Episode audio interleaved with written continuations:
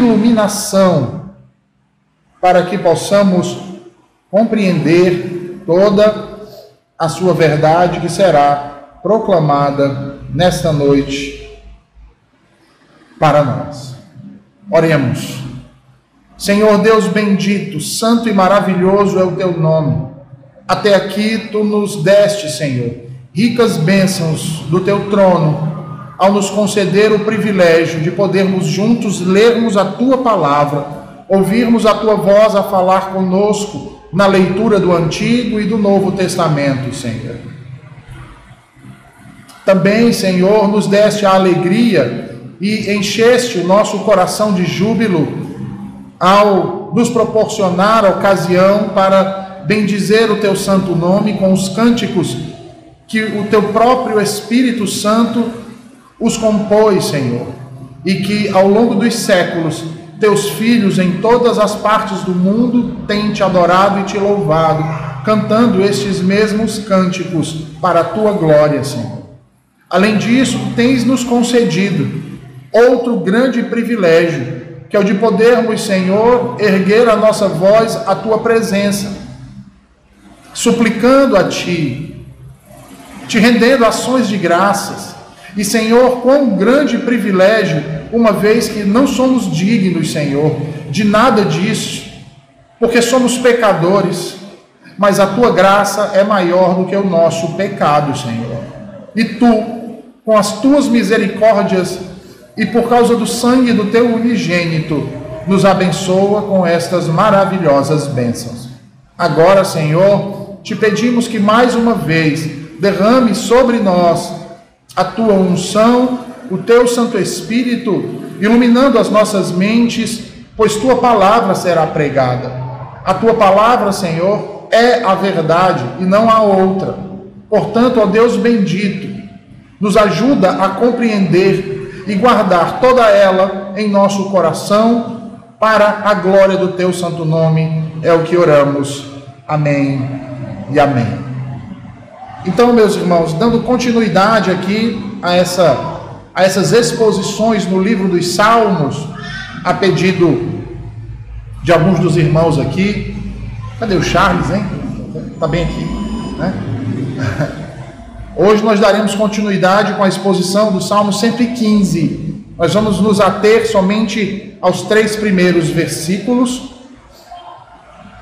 do Salmo 115 e daremos continuidade à exposição deste salmo na próxima vez que nós aqui estivermos. Então, Salmo 115, versículos 1 ao 3.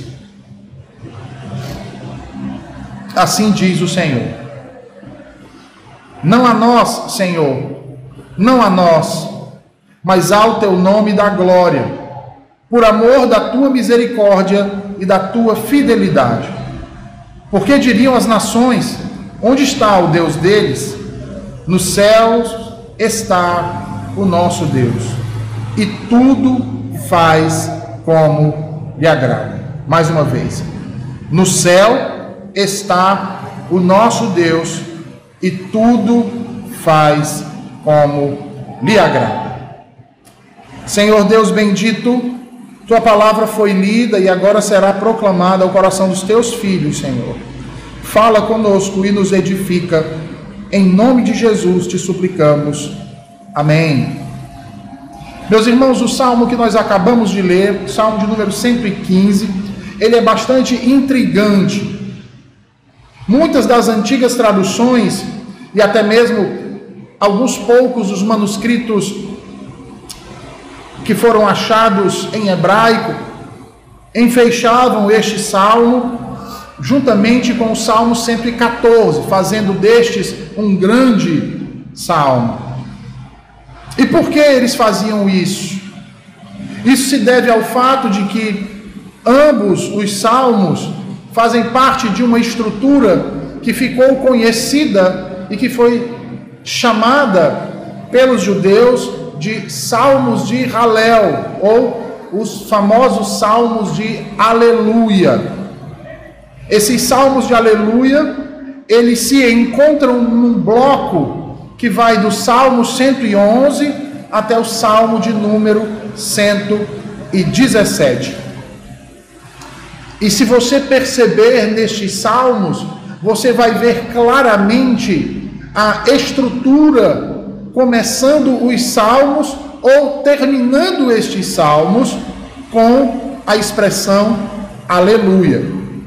Então, nós temos aqui ah, o Salmo 111, o Salmo 112, sendo abertos com aleluia, porém o Salmo 113 traz a expressão aleluia tanto na abertura quanto no fechamento.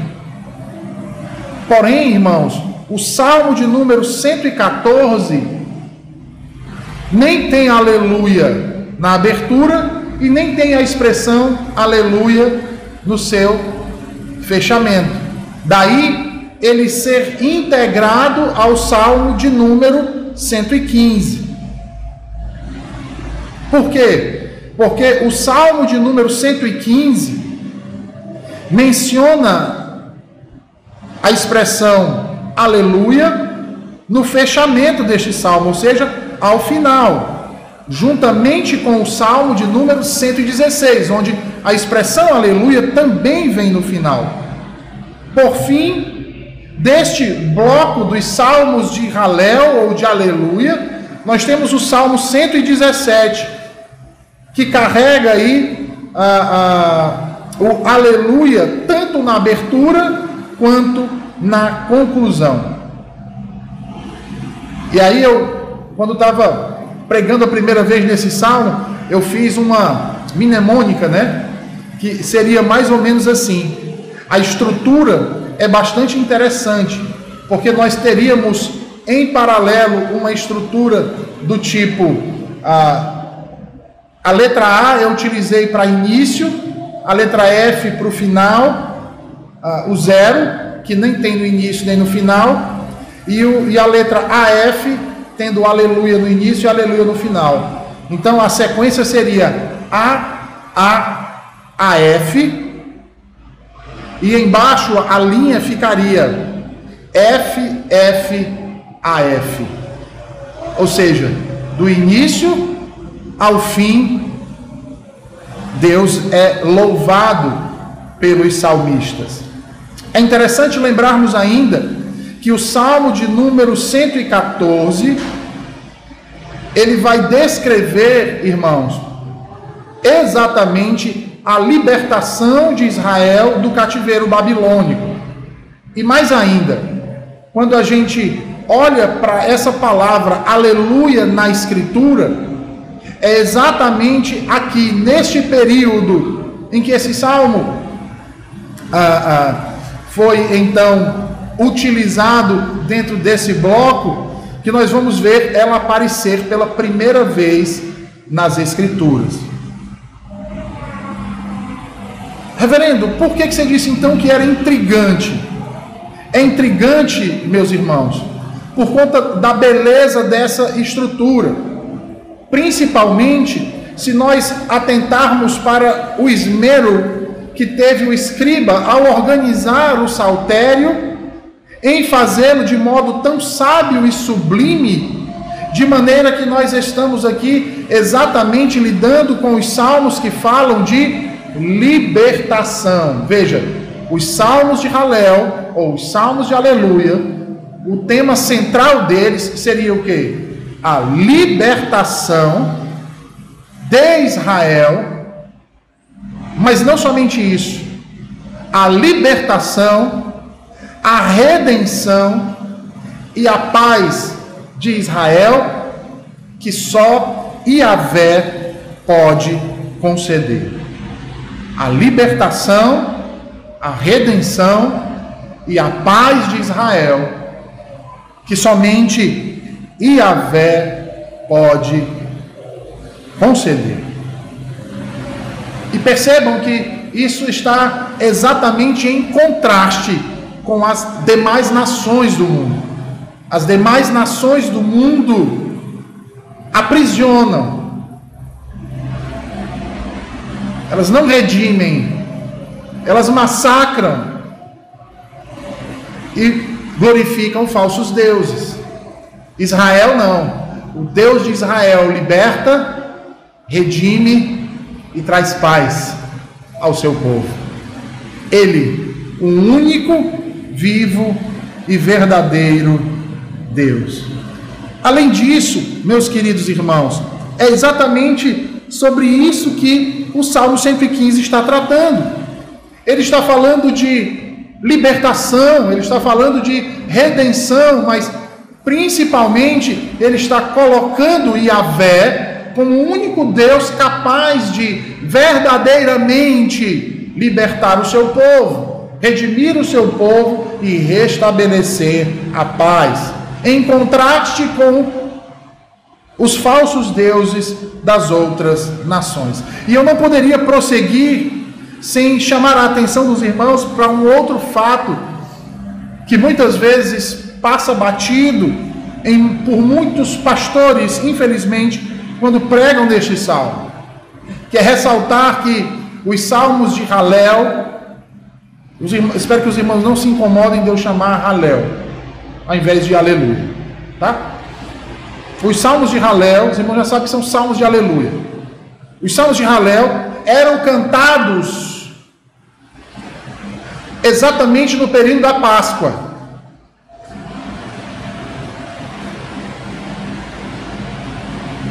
Antes e depois da ceia pascal.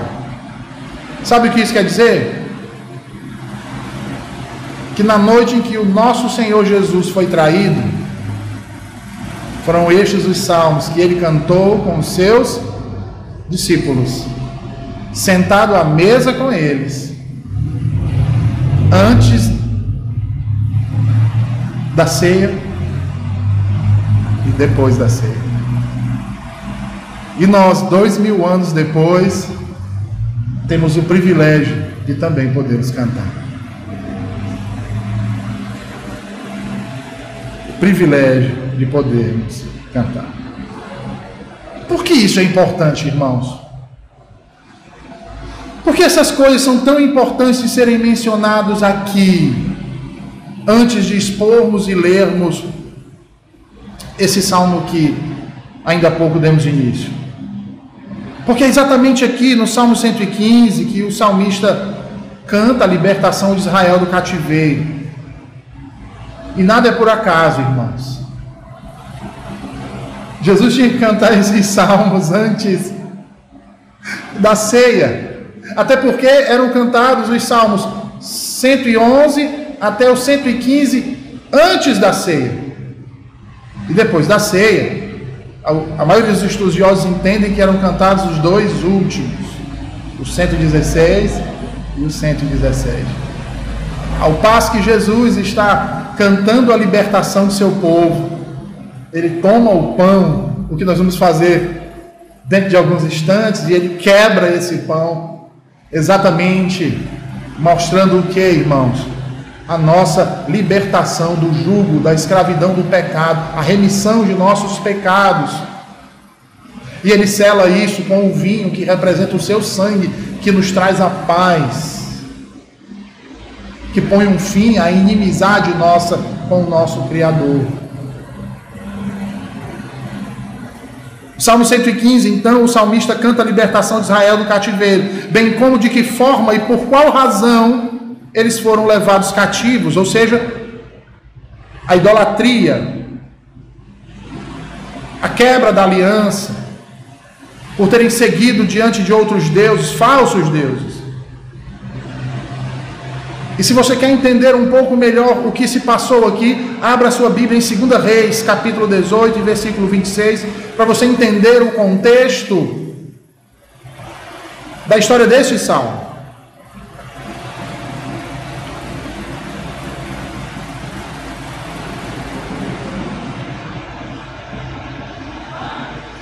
Do contexto, irmãos, que envolve este salmo.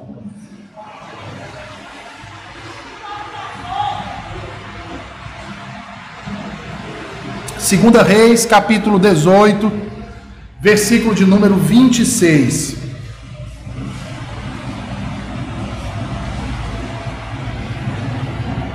Segunda Reis, capítulo 18, versículo 26. Diz assim: Então disseram Eliaquim, filho de Ilquias, Sebna e Joá a Rabsaquer: Rogamos-te que fales em aramaico aos teus servos, porque o entendemos, e não nos fale em judaico, aos ouvidos do povo que está sobre as muralhas. Deixa eu só contextualizar os irmãos do que está acontecendo aqui nesse texto uh, de 2 Reis. Os assírios fizeram um cerco a Israel. O, o, o, o, rei assírio era Senaqueribe. Os assírios eram conhecidos em todo o mundo e temidos, porque era um povo guerreiro e extremamente violento. Então, um dos generais do rei vai até a, próximo ao muro para anunciar a proposta de Senaqueribe. E ao chegar ali nos muros, Eliaquim, filho de Uquias, Sebna e Joá, dizem então a Rabsaque, eles pedem ao mensageiro de Senaqueribe que não fale na linguagem que os soldados que estão nos muros e o povo pode compreender para que não sejam tomados de pavor. Então eles pedem que ele fale em aramaico, a língua nativa dos assírios, porque eles entendiam. Então, assim, quem precisava saber o que Senaqueribe tinha a dizer ao rei de Israel, fosse dito para os seus filhos ali, os príncipes, e eles levariam. Mas veja o que Rabsaquer responde, versículo 27. Mandou-me a causa o meu senhor Senaqueribe, para dizer-te essas palavras a ti somente a teu senhor, e não, antes, aos homens que estão sentados sobre as muralhas, para que comam convosco o seu próprio excremento e bebam a sua própria urina? Então Rabsaquer se pôs em pé e clamou em alta voz em judaico. Aqui nós poderíamos traduzir também como hebraico. E disse: Ouvi as palavras do sumo rei, o rei da Síria. Prestem atenção na forma como esse filho do diabo se dirige ao povo de Deus. Ele diz: Assim diz o rei parafraseando os profetas de Israel. Não vos engane Ezequias, porque não vos poderá livrar da sua mão, nem tampouco vos faça Ezequias confiar no Senhor, dizendo: O Senhor certamente nos livrará, e esta cidade não será entregue nas mãos do rei da Síria. Não deis ouvidos a Ezequias, porque assim diz o rei da Síria: Fazei as pazes comigo e vinde para mim, e comei, cada um da sua própria vide e da sua própria figueira, e bebei, cada um da água da sua própria cisterna, até que eu venha e vos leve para uma terra como a vossa. Ele está parafraseando agora aqui a promessa de Deus, irmãos. Terra de cereal e de vinho, terra de pão e de vinhas, terra de oliveiras e de mel, para que vivais e não morrais. E então ele reitera: Não deis ouvidos a Ezequias, porque vos engana, dizendo: O Senhor nos livrará. Acaso os deuses das nações puderam livrar cada um a sua terra das mãos do rei da Síria? Onde estão os deuses de Ramate e de Arpade? Onde estão os deuses de Serfarvaim, Rena e Iva? Acaso livraram eles a Samaria das minhas mãos? Quais são dentre todos os deuses destes países os que livraram a sua terra das minhas mãos, para que o Senhor possa livrar a Jerusalém das minhas mãos? Calou-se, porém, o povo e não lhe respondeu palavra porque assim lhe havia ordenado o rei: não lhe respondereis.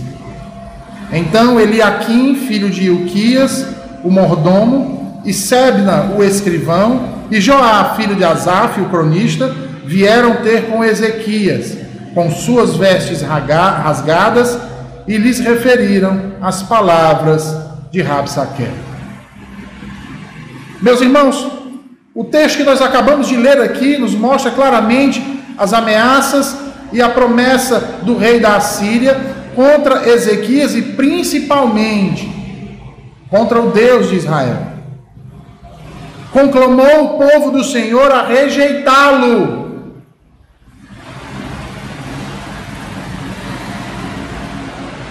Sem muitas manobras, irmãos. Percebam o que está sendo dito aqui por Senaqueribe. Ele está dizendo para o povo não confiar no Deus de Israel, em Yahvé, mas confiar nele. Para o povo não adorar ao Deus de Israel, mas adorar a Ele. É só notar a, a, a paráfrase que ele faz com as promessas de Deus para o seu povo quando os libertou do Egito em que Deus pede que eles venham até Ele, aonde Deus designasse. Para o quê? Para o adorá-lo. E Ele promete o quê? Libertação. E Ele promete o quê? Conduzi-los à terra que manda leite e mel. O que é que Senaqueribe promete? O que ele está dizendo é: reneguem o Deus de vocês, me adorem e me sigam, porque eu vou lhes dar uma terra de fartura. Eu vou lhes dar a paz, eu vou lhes dar a vida. A vida, irmãos. Em outras palavras, é isso o que Senaqueribe está dizendo. Conclamando o povo a rejeitar o Senhor Deus de Israel em favor do, do, da Síria. E se você continuar a ler, você vai ver a decisão que tomou Ezequias e o povo. A princípio, eles vão negar a Senaqueribe. Mas depois,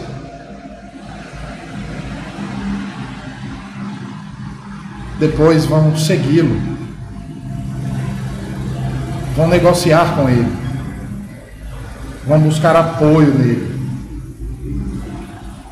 vão se curvar diante dele.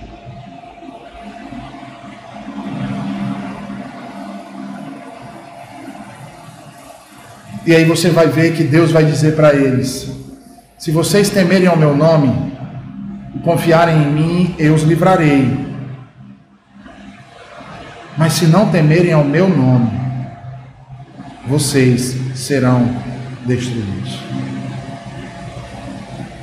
A história da redenção nos mostra, queridos, exatamente esse princípio. E o Salmo 115, que passamos a expor nessa noite, nos remete a uma parte dela. Hoje, aqui, nos remete imediatamente à primeira verdade a respeito dela. Que o Senhor é o escudo daqueles que nele confiam. Vou repetir. O Senhor é o escudo daqueles que nele confiam. É este o princípio que o salmista ressalta aqui neste salmo. Exatamente porque, de modo cabal e triste, não foi ao Senhor que o rei e o povo temeram.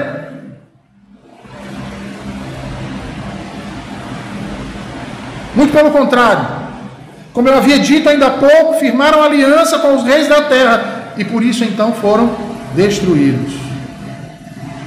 Pergunto: por que foram destruídos? Porque não temeram ao nome do Senhor. Não confiaram no único Deus vivo e verdadeiro.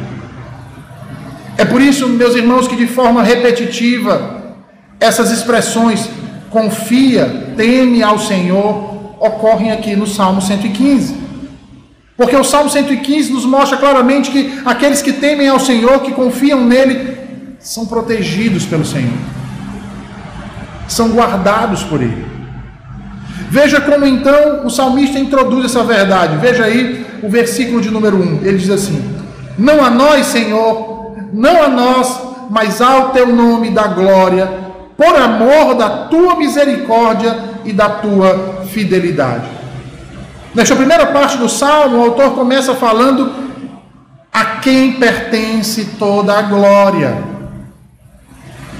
Ele diz: Não é a nós, Senhor, não é a nós.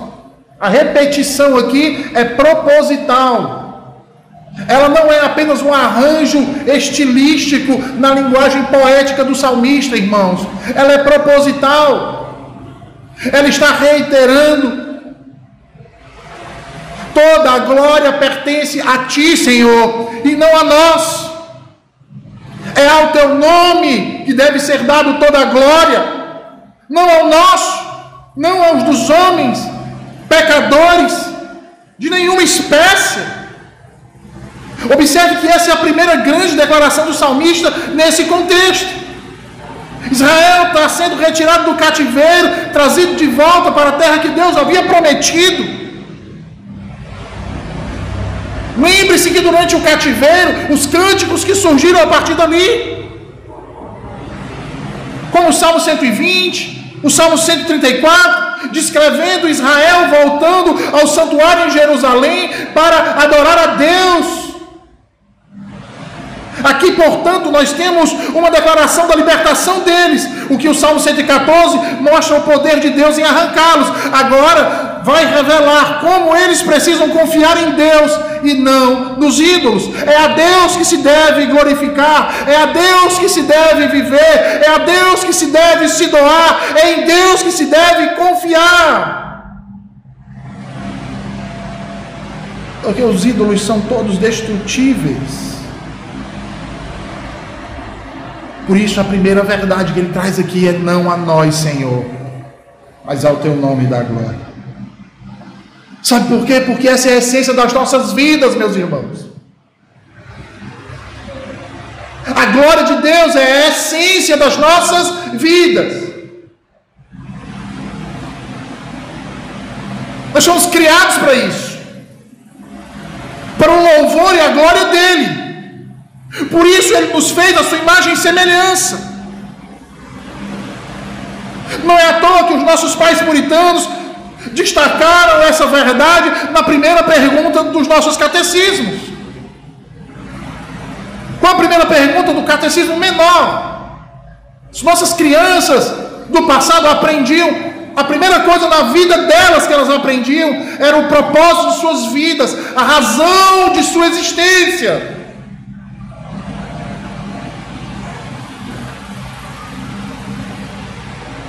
Qual é o propósito? Qual é a razão de nossa existência? A glória de Deus. A glória de Deus. É glorificar a Deus e gozá-lo para sempre. Esse é o fim, o objetivo, o foco de nossas vidas. A glória de Deus, não a nós, Senhor, não a nós, mas ao teu nome seja a glória. Esse é o propósito de nossas vidas.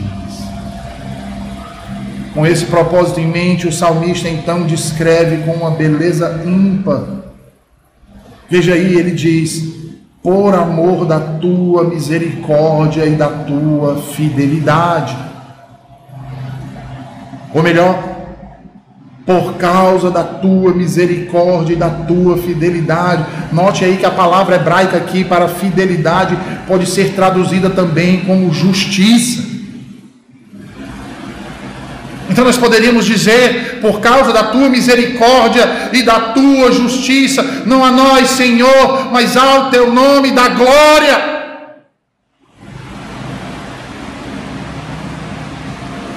Ora, tudo que fazemos nesta vida de bom, irmãos, é fruto disso, do poder e da graça de Deus, para a sua glória.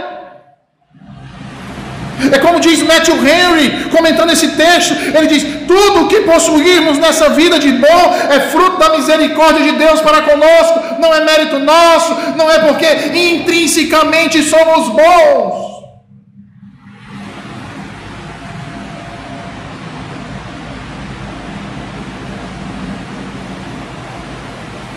Que tudo que fazemos, que tudo que pensamos, que tudo que temos, que tudo que desejamos de bom, ilícito,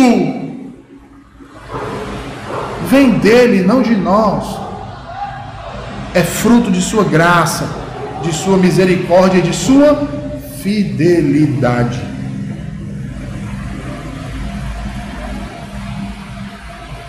E por quê? Para que o propósito da vida seja manifesto em e para Ele, e somente a Ele, pois só Ele é digno. Por isso o salmista diz: Não a nós, Senhor, não a nós, mas ao Teu nome da glória, por amor da Tua misericórdia e da Tua fidelidade.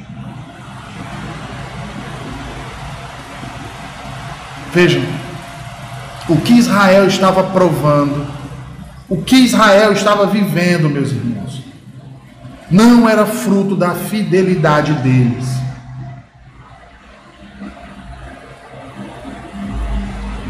A libertação do cativeiro, a volta para Jerusalém, a reconstrução das muralhas, lembra? Neemias, Esdras, a reconstrução do templo, Nada daquilo era por conta da fidelidade deles, mas de Deus. Porque Jerusalém foi destruída, o templo foi saqueado e destruído, os muros queimados. Isso sim se deve a eles, por conta da sua infidelidade ao seu Deus e ao pacto.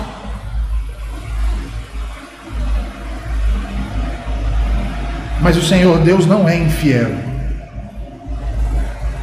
Ele é o Deus da aliança. Ele é quem sustenta a sua palavra e o seu pacto, e ele é fiel, irmãos. Ele não volta atrás. E essa é exatamente a segurança de Israel. Essa é exatamente a segurança dos fracos.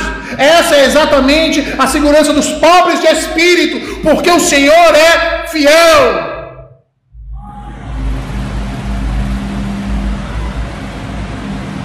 Aí então ele prossegue. Ele diz: Por que diriam as nações onde está o Deus deles? Depois de falar da fidelidade de Deus, da glória de Deus,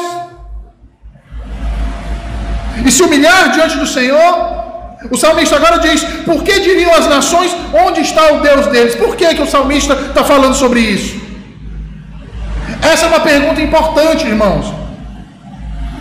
Pois quando eles são levados para o cativeiro, o nome do Senhor se torna razão de zombaria entre as nações.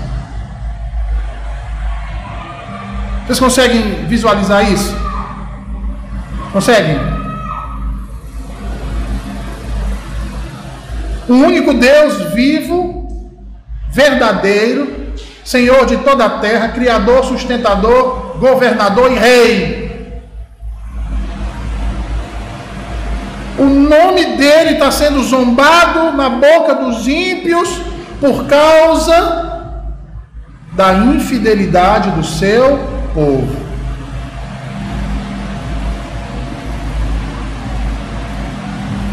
por causa da infidelidade do seu povo. Mas o Senhor não deixaria que seu nome fosse chacota entre as nações por causa da infidelidade de Israel. Você quer ver? Abra sua Bíblia agora em Ezequiel 39, por favor. Ezequiel 39, versículos 25 a 29.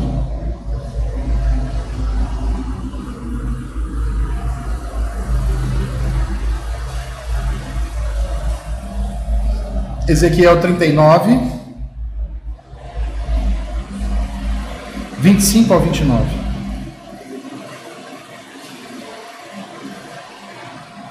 Olha o que diz o texto. Agora tornarei a mudar a sorte de Jacó e me compadecerei de toda a casa de Israel. Terei zelo pelo meu santo nome. Esquecerão a sua vergonha e toda a perfídia com que se rebelaram contra mim, quando eles habitarem seguros na sua terra, sem haver quem os espante, quando eu tornar a trazê-los de entre os povos e os houver ajuntado das terras de seus inimigos, e tiver vindicado neles a minha santidade perante muitas nações. Saberão que eu sou o Senhor, seu Deus, quando virem que eu os fiz ir para o cativeiro entre as nações e os tornei a ajuntar para voltarem à sua terra, e que lá não deixarei a nenhum deles, já não esconderei deles o rosto, pois derramarei o meu espírito sobre a casa de Israel, diz o Senhor Deus. Você diz assim: por que que.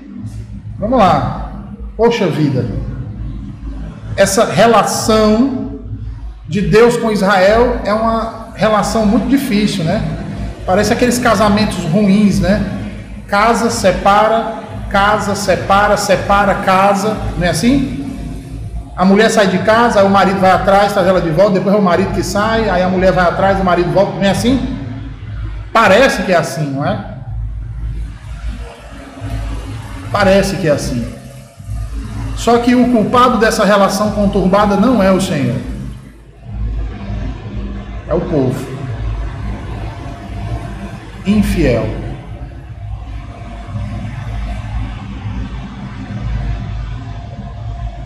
Hoje de manhã eu preguei sobre o texto de 1 Coríntios e usei exatamente isso para mostrar o que causa ira e indignação no Senhor. O que faz ele pesar a mão sobre nós. Imagine um casamento onde o marido é aquele marido dos sonhos. Mas a mulher dele adultera com o primeiro que ela vê pela sua frente. Ela o trai. Ela se deita até com um mendigo sujo na rua. E o rejeita dentro de casa como seu legítimo esposo. É essa a relação. E ela vai embora atrás dos seus dissabores. E ele, o marido, ao invés de desprezá-la, ao contrário, ele vai atrás dela para trazê-la de volta para casa. E ele faz isso por amor do seu nome.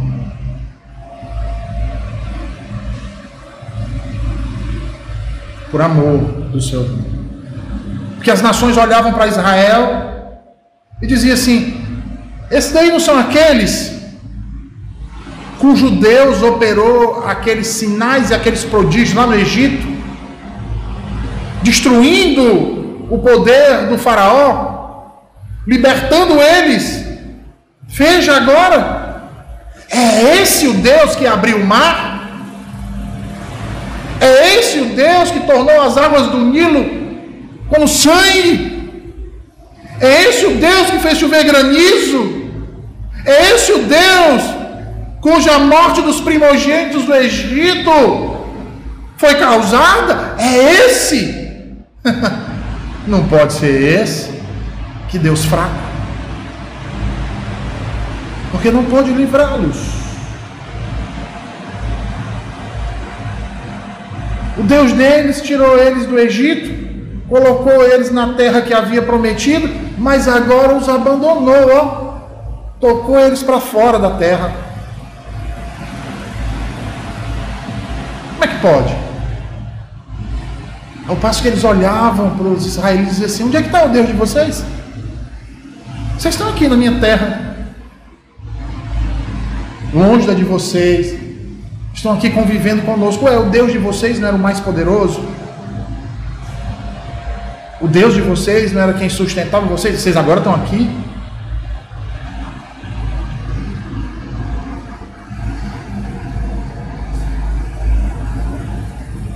Daquelas músicas, que pelo menos isso vocês tinham de bonito, aquelas músicas que vocês cantavam lá. Lembra do Salmo 137?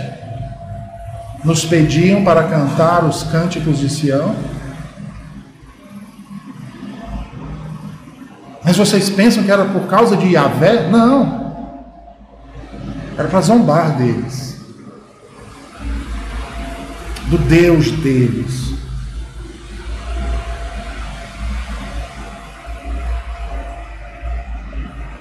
E essas perguntas eram feitas durante o período deles no cativeiro. E é interessante porque no Salmo 42, Davi profetiza exatamente acerca disso. Veja aí o Salmo 42. Davi diz assim: veja aí, versículos 3 e 4. Veja aí o que Davi diz. Davi diz assim: preste atenção. Salmo 42, versículos 3 e 4.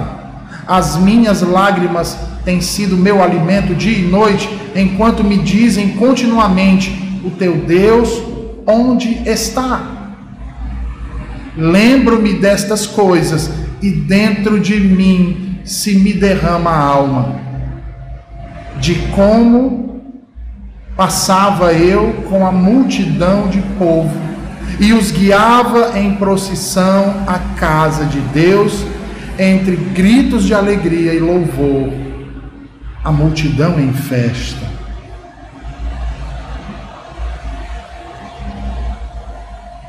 Peraí. Ah, pastor, mas Davi está falando para o povo dele, para Davi era muito perseguido, irmãos. Davi, como rei, o templo ainda não tinha, não tinha sido construído chamada casa de Deus ainda não havia sido estabelecida. Quem é que vai construir o templo? Salomão. Após a morte de seu pai.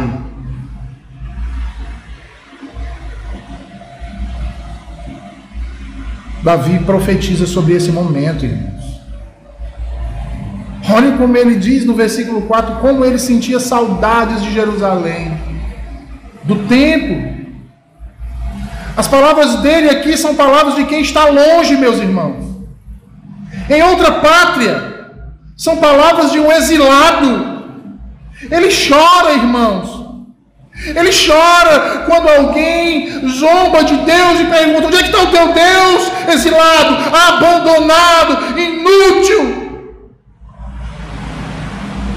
Por isso, entenda, de uma vez por todas, que o maior sinal de juízo de Deus na vida de alguém que diz crer no nome dele não é perder o emprego, não é passar fome, não é ter, não ter nenhum bem, não é ter uma vida próspera ou a ausência disso, não é, não é absolutamente nada desses problemas, é tão somente ser privado da adoração do seu Deus. É ser privado da presença dele é ser privado do resplandecer da sua face, é ser privado de se juntar aos demais no ajuntamento solene e adentrar aos átrios do Senhor. Esse, meus queridos, é o sinal mais terrível do juízo de Deus. O que faz com que os outros indaguem onde está o seu Deus. Estar na presença de Deus, adorar o Senhor no culto, juntar-se com os demais irmãos na adoração, são sinais exclusivos daqueles que amam a Deus. De modo que ser privado disso é uma coisa terrível. Porque a presença de Deus no culto, irmãos, é uma presença inigualável. Mas, pastor, eu faço culto diariamente na minha casa, o culto doméstico. Você vai dizer que Deus não está presente? Deus está presente, mas a presença dele no seu culto doméstico não pode ser comparada à presença dele no ajuntamento solene do seu povo. no dia que ele convocou para isso, não pode ser comparada. Porque isso aqui, irmãos, é um sinal insuperável da bênção de Deus sobre a vida do seu povo. Nós deveríamos ser era mais gratos ao Senhor. Por ter uma igreja como esta nesta cidade. Porque eu conheço muitos espalhados pelo Brasil que falam comigo aos prantos, às lágrimas, porque a 500 quilômetros não acham uma igreja assim. Enquanto muitos de nós a desprezam aqui. Porque por qualquer razão, e eu digo qualquer razão, irmãos, com dor no meu coração, se ausentam desse momento. Por qualquer razão.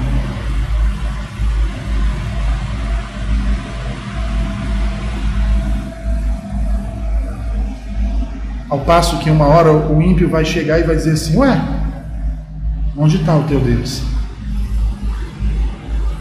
E sabe quando ele vai fazer isso? Quando você estiver na sarjeta. Quando seus ossos secarem. Porque é isso que o diabo faz.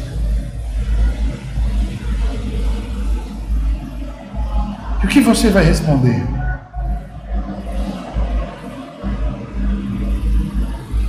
Quando lhe perguntarem onde está o seu Deus? O que você vai responder? Veja que o salmista soube o que responder. Ele disse: No céu está o nosso Deus. Veja aí o versículo 3. No céu está o nosso Deus.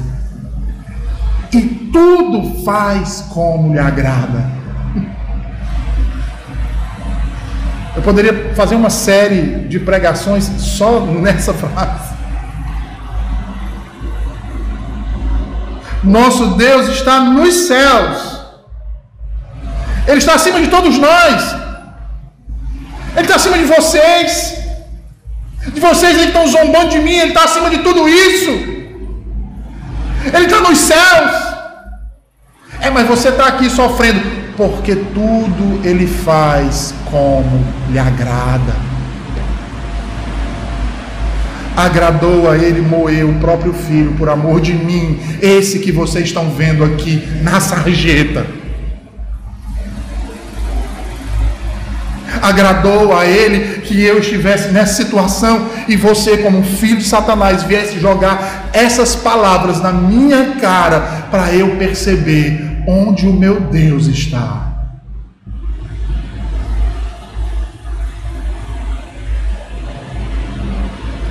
Sabe o que isso significa, irmãos? Uma grande distinção.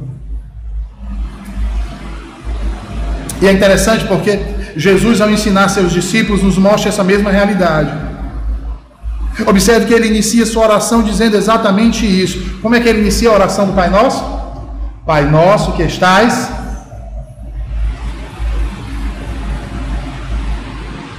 Santificado seja o teu nome. Percebam que essa declaração de Jesus implica algumas verdades aqui. Em primeiro lugar, que o nosso Deus tem o domínio de todas as coisas, ele tem o governo de todas as coisas.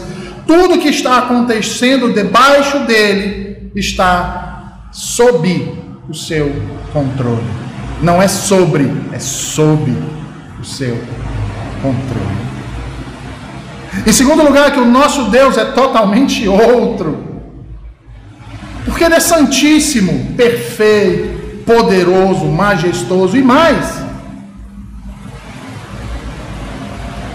E mais. Diz que esse, os céus, é o lugar onde nós habitaremos com Ele. O nosso Deus está nos céus. E é por isso que o salmo termina dizendo que nós o louvaremos para sempre e para sempre a terra, a terra vai ser restaurada. E esse é o nosso desejo. Esse é o nosso anseio. Habitar com o Senhor eternamente. Pelo menos é o meu.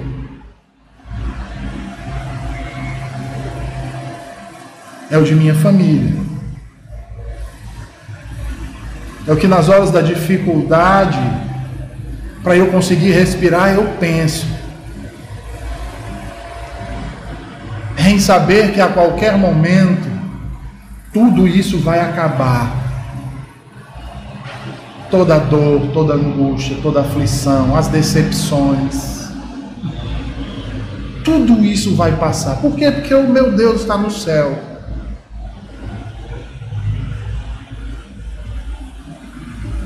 E tudo ele faz por amor ao seu nome.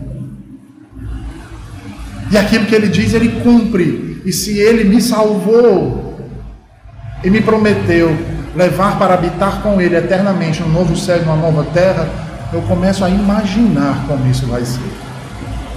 Porque eu sei que eu não vou viver a minha vida toda aqui. Na verdade, a minha verdadeira vida vai ser vivida sempre na presença dele. Então, o que são as dificuldades que nós enfrentamos? O que são os problemas que nós passamos à luz disso? Às vezes os irmãos perguntam assim, pastor, estou tão desanimado. Olha para o porvir. Você está tão preocupado com o agora, olhando para o ontem. Não se preocupa com o agora olhando para o ontem, não. Se preocupa com o agora pensando no amanhã. se preocupa com o que realmente vale a pena se preocupar.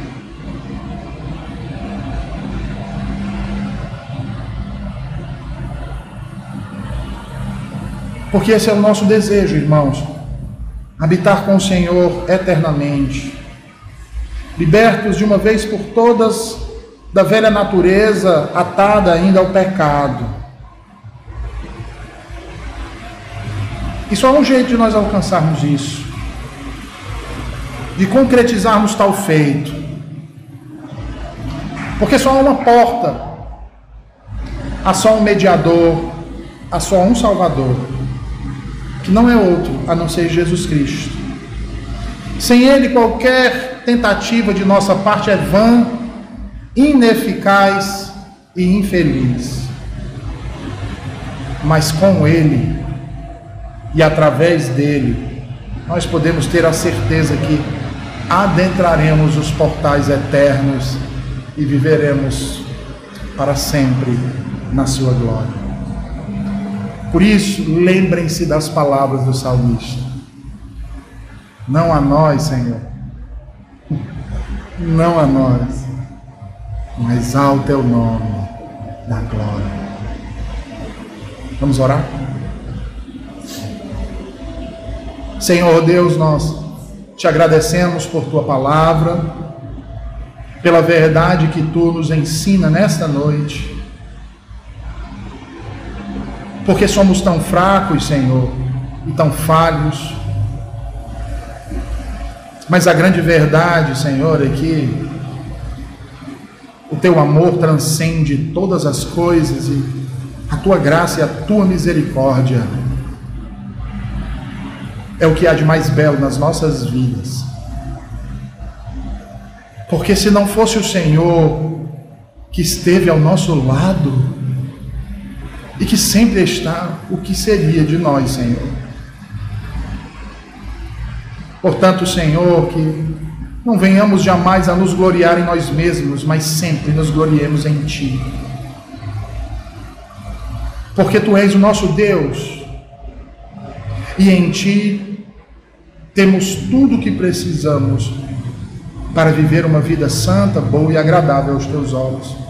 E não existe viver mais intenso e pleno do que vivermos uma vida assim.